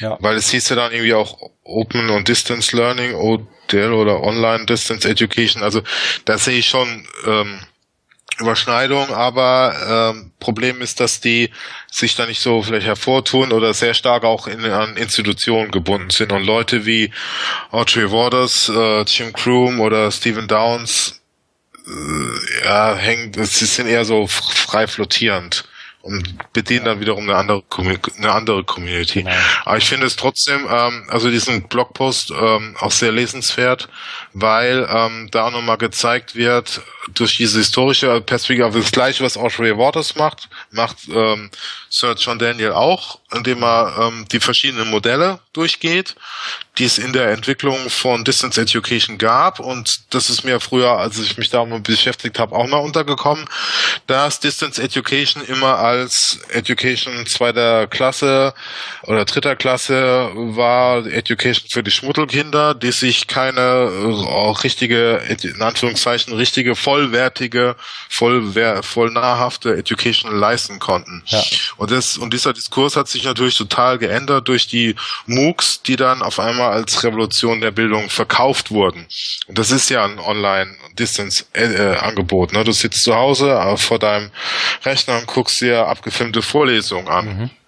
Und dann, ne, und, und das einfach, und da, da haben die sich natürlich auch äh, nicht, also fand ich schade, dass sich zu wenig geäußert haben, weil das natürlich kompletter Blödsinn ist, aber dieser Tsunami, der damals über uns gerollt hat, war einfach so wirkmächtig und, und stark, dass man da kommt, also dass man, dass diese Gegenposition, was heißt Gegenposition, diese Ergänzungen und, und Erläuterungen gar kein Gehör fanden, ne, zu sagen, ja, das, das kennen wir ja schon, das ist ähm, rückständig und ist ähm, ja, ist alles andere als eine Revolution. Mhm. Deswegen finde ich es interessant, sich da nochmal der Geschichte zu vergewissern. Ne? Also wenn man sich mit MOOCs beschäftigt oder mit Online Education, finde ich, sollte man schon mal hineinschauen, äh, wo kommen wir denn überhaupt her? Ja, das auf jeden Fall. Also das, also gerade das macht Audrey Waters ja wahnsinnig gut und anscheinend Sir John Daniel auch.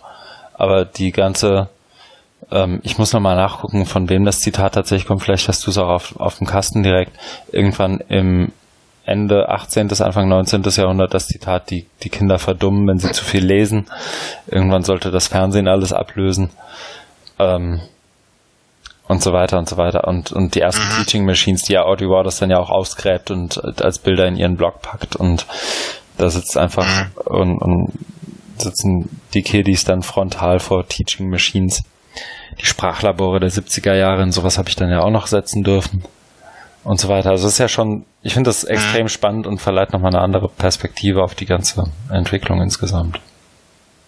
Genau, also es ist aber so, dass ähm, diese institutionalisierte Distance Education eher tröge darüber kommt. Ne? Da finde ich Audrey Waters Arbeit natürlich, ähm, als sie auch journalistisch unterwegs ist, mhm. wesentlich spannender als jetzt so diese, diese weil ich habe mich früher auch viel mit beschäftigt mit Fernstudienforschung und das ist dann immer ja sehr tröge.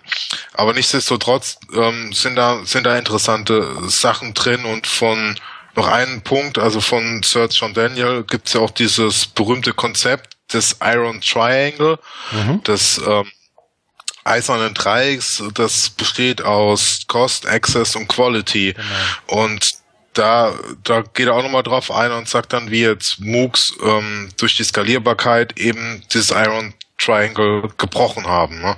Also sie haben sich diese Aspekte der, des Zugangs, der Qualität und der Kosten haben sich natürlich immer gegenseitig be bedingt. Und man war ja dann immer beschränkt dann in einer gewissen Weise. Und ja, das das hat sich natürlich jetzt auch geändert. Aber ich finde es, also bei, bei, bei ihm finde ich es dann auch mal gut, dass er, dass er sich da jetzt auch mit beschäftigt und nicht dann, wie es andere Fachwissenschaftler, äh, fast hätte ich gesagt, Fachidioten äh, tun, sich dann nur mit sich selber beschäftigen, äh, sondern er hat früh auch ähm, in der MOOC-Debatte einen sehr guten ähm, Artikel geschrieben, kann ich mir auch noch gut erinnern, Making Sense of the MOOC Myth, also irgendwie, mhm. ja, auf diesem MOOC-Mythos kann ich auch noch mal raussuchen, können wir auch noch mal reinpacken, war wirklich äh, damals auch ein sehr sehr guter Artikel, so ähnlich wie der Schulmeistervortrag bei der Campus Innovation als Undercover-Student in Coursera-Kursen. Weil es sind einfach Leute, die wahnsinnig viel Erfahrung haben und sich aber das mal ernst nehmen und angucken. Und der äh, John Daniel hat es, hat es dann eben so richtig auseinandergenommen. Also der hat ähnlich wie Schulmeister in seinen, in seinen Büchern, seinen Artikel sich das sehr genau angeguckt und ganz klar sich wissenschaftlich gearbeitet mit ganz vielen Quellen und so. Aber es ist wirklich sehr gut. Ja, an das Iron Triangle kann ich mich tatsächlich erinnern. Das ist mir schon ein paar Mal untergekommen. Und ich glaube, der Artikel, der zumindest ein kleines Glöckchen im Hintergrund, also irgendwie kommt mir das bekannt vor. Ähm, Na, siehst du. Vielleicht habe ich ihn dann nur nicht so wahrgenommen. Bin ich beruhigt. Was ich auf jeden Fall wahrgenommen habe, Trommelwirbel, ist das Diskussionspapier vom Fraunhofer Institut ähm, öffentliche IT heißt, glaube ich, die Initiative, ne? Äh, zu digitaler ja. Bildung. Um den Sprung noch zu machen. Ich glaube, wir müssen gar nicht so wahnsinnig viel dazu sagen. Vielleicht nur ganz kurz. Ähm, das Fraunhofer Institut beziehungsweise die das Kompetenzzentrum heißt es. Öffentliche IT, öffentliche Informationstechnologie hat ein digitale Bildung Diskussionspapier rausgegeben. Autoren sind Nicole Opiela und Mike Weber. Und in einem Wort fürchterlich. Ich habe gar nicht mehr dazu zu sagen. Ich habe mich bei Twitter schon kurz dazu ausgelassen. Es gab ja auch die eine oder andere Reaktion von Leuten, bei denen ich es durchaus erwartet hätte, dass sie es auch nicht sonderlich gut finden, wie Martin Lindner zum Beispiel. Ähm, also von vorne bis hinten eigentlich ein kompletter Reinfall. Hätte ich betrunken mit einem Arm besser schreiben können. Oder? Also vielleicht. Ja, ist die Frage, Nein, nein, nein. Also wenn man, ich habe, äh, wenn man sich auf auf diesen einen Punkt mit mit äh, digitale Bildung 2025 bezieht, dann ist die Frage, ob man überhaupt genügend Alkohol trinken kann, um sowas zu schreiben, weil das ist, ist ja, ist einfach wirklich, ist ist nochmal eine ganz neue Dimension an an schlechten, schlecht geschriebenen, schlecht recherchierten Sachen. Äh, auch auch diese infantilisierende Schreibweise, wo dann irgendwie so ein fiktiver Morgen Morgen eines Akademikerpaars oder was es war, ist alles so künstlich busy und dann gibt's da die Apps und da das iPad und da die virtuelle uh, Campus, aber alles, also es soll dann irgendwie 2025 sein. Also, also es, wie sowas überhaupt durch eine Redaktion gehen kann, dass es keinem auffällt, was für ein Quatsch das ist, ist schon erschreckend. Auch Fraunhofer hat eben andere Kompetenzen als Szenarien für digitale Bildung zu schreiben. Vielleicht nur ganz kurz, es gibt ein paar grundlegende Thesen. Es wird eine, der Versuch einer Begriffsdefinition unternommen, Ausprägungen digitaler Bildung in Deutschland, ähm, digital unterstütztes Lernen, ubiquitäres Lernen, digitales Erleben, Anwendungsfall, Flucht und Integration. Ich habe da dann ehrlich gesagt schon aufgehört zu lesen, weil ich über die ersten Seiten nicht hinwegkam und dann schon nicht mehr ernst nehmen konnte. Also wie du auch sagst, die, die erste das, das Fallszenario 2025, in dem noch mit Apps und iPads und Tablets und Animationen gearbeitet wird. Äh, ja. Aber ich glaube, es muss der Vollständigkeit halber hier rein, weil es zumindest meine, ja. den, meine Woche im Diskurs mitgeprägt hat. Sagen wir es mal so. Genau, interessant ist ja auch, dass sie dann 2025 immer noch MOOCs erklären müssen. Da steht ja dann wirklich Massive Open Online Courses in Klammer MOOCs und das 2025. Also da bin ich, das ist glaube ich das einzig Visionäre daran. Ich bin mir ziemlich sicher, dass man 2025 MOOCs wird erklären müssen. Mhm. also ich glaube. Warten wir es ab. Ja, ich glaube, der Begriff MOOC und die Art und Weise, wie, wie er gerade gemacht wird, das wird man in zehn Jahren definitiv erklären müssen. Okay, ach so meinst du das? Ja, verstehe. aber, aber davon abgesehen, ja, keine Leseempfehlung, aber ähm, ja, gerne mal reinschauen. Und wie ich es gerade sehe, beziehungsweise ich habe es ehrlich gesagt vorher schon gesehen, ähm, wir haben zwar die achte Episode unseres Podcasts, aber wenn man die beiden BDW-Sonderepisoden dazu nimmt, sind wir gerade in unserer zehnten Episode und pünktlich zum Jubiläum schlägst du eine neue Kategorie im Podcast vor, sehe ich gerade. Looking back in the rearview mirror, der Blick zurück. Genau. Also meine Idee ist, äh, weil mir zufällig ein paar ältere Artikel untergekommen sind, äh, ob es Sinn machen würde. Also ich wollte es jetzt noch, noch nicht inhaltlich jetzt äh, machen, sondern erstmal kategorial, also über die Kategorie sprechen, mhm. dass ähm, ob es Sinn machen würde, sich ältere Artikel rauszusuchen und äh, zu diskutieren im Hinblick auf, was ist davon eingetroffen, was, was ist anders gelaufen, was können wir daraus lernen, was hatten die damals für eine Sichtweise. Das finde ich nämlich auch spannend, ne? wie, wie, wie damals diskutiert wurde, hat sich überhaupt was geändert und so weiter. Mhm. Und die Frage ist, ob man das ob wir das dann jede, jede Sendung drin haben, was natürlich auch den Anspruch erhöht, da immer was zu finden, oder ob man das punktuell mit aufnimmt, wenn gerade was da ist. Also es soll schon irgendwie Sinn machen und wenn es dann nur so, ein, so eine Filler-Kategorie ist, wo man, wo man dann krampfhaft was sucht, dann ist es, glaube ich, auch nicht so sinnvoll. Stimmt. Aber ich finde es an sich cool und es erinnert mich an zwei Sachen. Das eine ist, nee, drei Sachen sogar. Einmal Tagesschau vor 20 Jahren. Mhm. Ich habe, glaube vorgestern oder vorvorgestern einen Tweet gesehen, da hat irgendwie die Tagesschau vor 20 Jahren aufgemacht mit der, ich glaube, sie haben es sogar, sie haben es nicht Flüchtlingskrise genannt, ähm, aus dem ehemaligen Jugoslawien. Ähm, dann erinnert es mich auch an tatsächlich Cory Doctorow, der auch so eine, seine eigene Twitter-Kategorie und sein eigenes Hashtag hat, Five Years Ago. Ähm, was so in, vor fünf Jahren gerade in Tech-Themen irgendwie heiß war und diskutiert wurde. Und ich glaube, Martin Weller war das neulich, der einen Blogpost hatte und gesagt hat, ich habe jetzt einfach mal random einen Blogpost mir rausgepickt, den ich in Zeitraum bis vor drei Jahren oder so geschrieben habe und habe den jetzt nochmal auf seine heutige Gültigkeit und Entwicklung irgendwie analysiert. Und ich finde das eigentlich immer spannend, weil es auch, wie wir es ja eben schon gesagt haben, diese Perspektive nochmal weitet und gut macht. Und wenn uns sowas unterkommt, sollten wir das, also wegen mir gerne, rennst du offene Türen ein. Ja. Also es es können ja auch Dinge sein wie Bücher, die jetzt vielleicht nicht digital ähm, auffindbar sind, aber die vielleicht bekannt sind und die man auch vorstellen können. Also ich habe jetzt gerade hier nochmal Neil Postman, wir amüsieren uns zu Tode, äh, weil ich es nochmal ähm, mir angucken wollte. Mhm sowas, ne? Also äh, Klassiker und was was können wir daraus lernen? Also ich denke nämlich, da, da steckt was drin und wir können ja dann gucken, ob es da dann irgendwie nochmal äh, Unterkategorien gibt, wie man das behandelt. Also sowas wie, was waren die Thesen? Ist es eingetroffen? Was ist daraus passiert? Oder ob wir das mehr anekdotisch machen. Mhm. Aber wenn, wenn das für dich okay ist, dann nehmen wir das für, den nächst, für das nächste Mal auf und ähm, Material für den Anfang habe ich äh, auch schon gesammelt. Ja, Finde ich super. Und okay. super Test. Wir sind in eine Stunde und 30 fast gleich. Aber sollte jetzt jemand noch zuhören, qualifiziert er oder sie sich garantiert, uns ein, zwei, drei Artikel äh, zu dem Thema zu schicken. Also immer her damit. Martina Emke, I'm looking at you. Mal gucken, was kommt. Ähm, letzte Kategorie unseres inzwischen Podcasts in Überlänge. Was wir tun werden.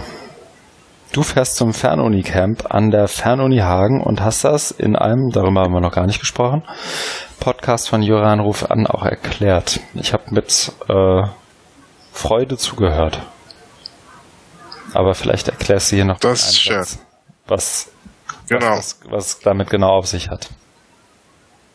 Also das Fernunicamp hat eine längere Vorlaufzeit, noch zu meiner Zeit an der, an der äh, Hagener Fernuni. Die Idee geboren, mal äh, ein Barcamp an der Fanuni zu machen und dann den sehr originellen Namen Fanunicamp äh, hat er kreiert und äh, gab einige es gab einige Lobbyarbeit, bis es dann in diesem e-, eher konservativen Laden durchgegangen ist, aber finally äh, haben wir es dann doch geschafft und als Termin haben wir dann eben jetzt äh, Freitag, Samstag festgelegt, also schon vor, vor Monaten, wegen, äh, wie gesagt, langer Vorlaufzeit.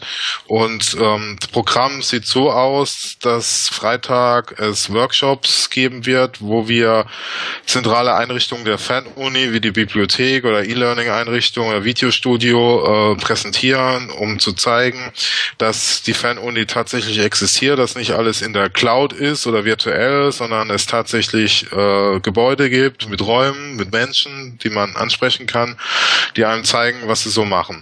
Und am Samstag gibt's dann ein Barcamp-Tag, wo eben die Teilgeberinnen und Teilgeber sich einbringen und Sessions vorschlagen und das Thema wird digitale Bildung sein ansprechen wollten wir da hauptsächlich auch Fernstudierende, äh, weil das Thema eben an der Fernuni leider nicht so groß ist, aber eigentlich ein großes Thema ist, um dann auch mal so die Studierendenseite zu beleuchten.